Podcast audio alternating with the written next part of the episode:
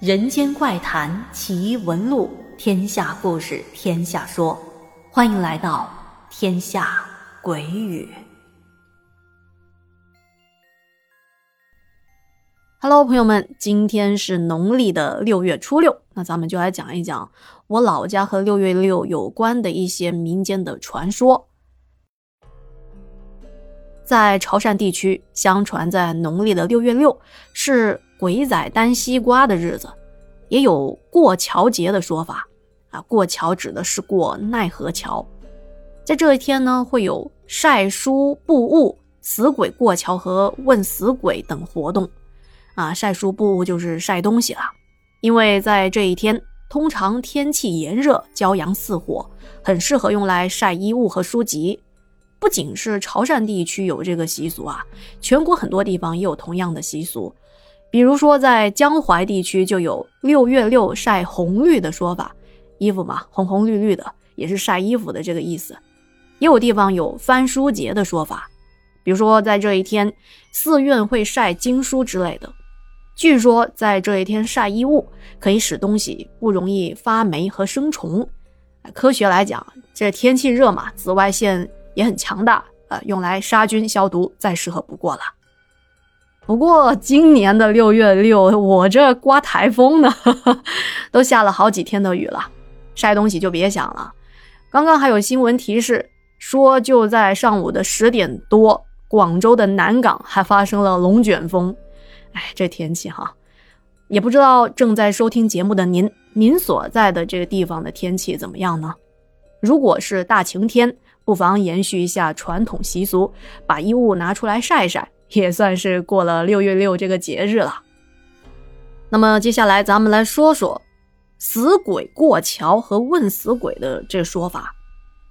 在潮汕的一些地区，凡是家中有人在当年的六月初六之前逝世的，那么在这一年的六月六日，家属就要为死者做法事，超度死者的灵魂。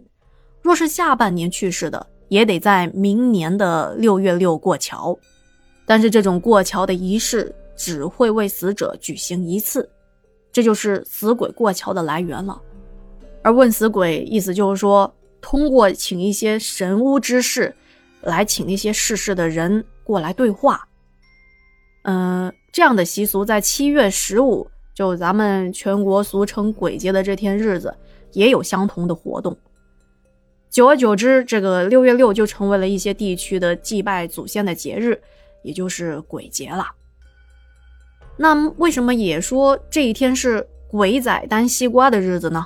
有这么一个小故事啊，说是在六月六的这一天，以前没有特定祭拜的东西，就贡品自定。后来有一户人家家里穷，没钱买肉，就给新去世的家里在这天拜了一个西瓜。后来他收到祖先的托梦，祖先在这个梦里头跟这人说。哎呀，孩子啊，前两天我在过奈何桥的时候，别的鬼都是用肉来贿赂鬼差，我没有肉，只有西瓜，就给了鬼差一个西瓜。没想到他吃的也挺开心的，就让我顺利的过桥了。这件事情传出来以后，当地人呢很多都用西瓜和猪肉来作为祭品祭拜祖先了。还有一个说法，相传在这一天。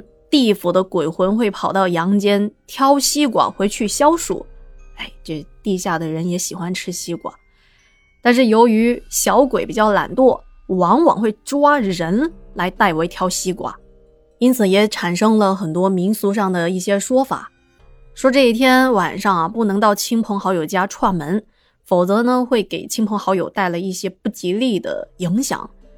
这天晚上最好也不要出门。更不能在野外露宿，以防被小鬼抓壮丁。还有一些做法，比如说在门上插上桃枝和柳枝，用来驱邪，阻挡阎王派人上门来拉人去挑西瓜。按照老一辈的说法，这两天晚上最好就是不要出门了。原因呢，和七月份的鬼节是一样的道理。当然了，以上这些民俗具体到每个地区做法还不是那么的一样。还有一个说法，就是说当地人有个习惯，就是过了六月初六，西瓜一般就很少吃了。一方面是说西瓜被鬼挑过了不能吃，二是说鬼挑过的西瓜咱们再来吃就不甜了。我想有可能是以前西瓜的品种没那么丰富，过了六月六之后的这些西瓜味道可能没那么的甜，所以才会有这样的说法吧。我觉得现在的这个时节正是吃西瓜最好的时刻，那现在也没有以前那么多说法了。在西瓜大量上市的季节，又是应季的水果，只要价钱合适，想吃就吃吧。你说是不是呢？啊，对了，接下来要讲一个。关于鬼挑西瓜的凄美的爱情故事，说是在很久很久以前，潮州府城有一个卖西瓜的年轻人，居住在一个叫虎头，就是今天潮州市区往下金乡路段之处的一个小村庄。因为这个卖西瓜的年轻人心地善良，乐于助人，他卖的西瓜又很甜，所以啊，他家的生意就特别的火。别人都喜欢到他们家来买西瓜。每年的夏天，西瓜郎进货的瓜都比别人多，所以他每天晚上都要先用手推车推到箱子桥头去卖。而每天晚上等卖完全部的瓜之后，都已经很晚了，大概是在咱们现在的十一二点钟的这个时间。在古代，夜里十一点那是很黑很黑的了，但那时候也没有路灯。而当时的箱子桥头更是荒凉一片，但是西瓜郎人正不怕鬼影，每天晚上卖完西瓜才披星戴月的回家，这么久以来也没发生什么事情。却说在这一年的农历六月初一，也是一个炎热的夏天夜晚，卖完的瓜也是深夜，这一晚的星星比平时要少一些，路呢就显得更黑了。西瓜郎又推着空车摸黑回家。这个虎头刚才说那个地方是必经之地，这里坡度较大，野草茂盛，在漆黑的夜里让人尤为的胆战心惊。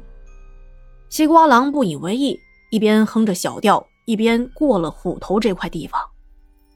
走着走着，哎，路边怎么有个白色的人影在窜动呢？西瓜郎以为是贼人夜劫，也在那个时候治安也不好，赶紧就把手中的这个西瓜刀拔了出来，拿在手上，准备和贼人拼命。这时候，耳边却传来了银铃般的声音：“大哥不必惊慌，小女子不是贼人。”西瓜郎定睛一看，哎，出现在眼前的是一个穿着白色裙子的。标致的女孩，长得还挺好看的，不知道他是不是因为也是走夜路，也被自己吓了一跳，所以那女孩的脸上也是显得有一些苍白的。